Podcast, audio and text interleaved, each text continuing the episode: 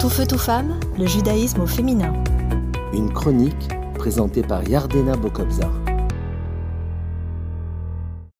Bonjour, je suis très heureuse de vous retrouver pour une nouvelle chronique sur le thème de révéler notre quintessence. Alors, chacun détient en lui un héritage éducatif, familial, historique, culturel, social et religieux. Et cet héritage a créé notre personnalité, avec des qualités et des talents, un savoir, une conception de notre vie. Et c'est avec ce que nous avons engrangé qu'on aboutit avec le temps à des exploits, des succès, mais aussi des échecs. Donc, on a utilisé nos facultés, nos, nos capacités à faire telle et telle tâche. On a développé notre savoir-faire. Mais avez-vous, dans cette première étape de notre vie, éveillé votre nature véritable, votre savoir-être Alors, pour réaliser ce que nous sommes réellement, qui nous sommes, nous devons passer par un déploiement d'étiquettes données par notre éducation, se décharger des jeux de rôle de notre société et se libérer de nos peurs, de ce qui nous freine et quitter ces fausses croyances.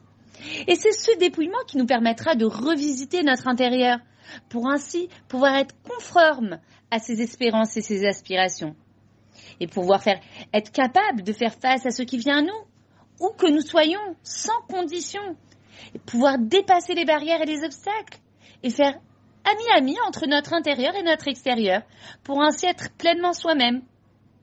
Vivre en harmonie avec notre essence, retirer cette carapace que nous montrons à notre entourage.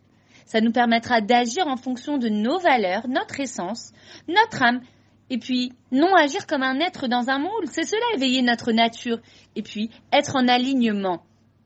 Affirmer une cohérence entre notre intérieur et notre apparence.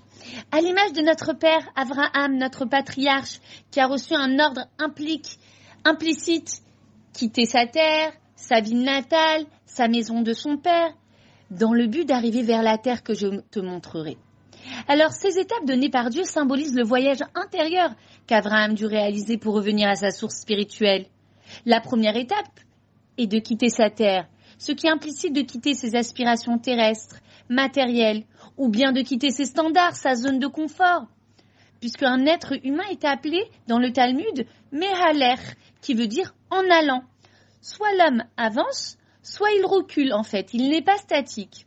Et en quête d'amélioration perpétuelle de soi, l'homme est appelé à évoluer.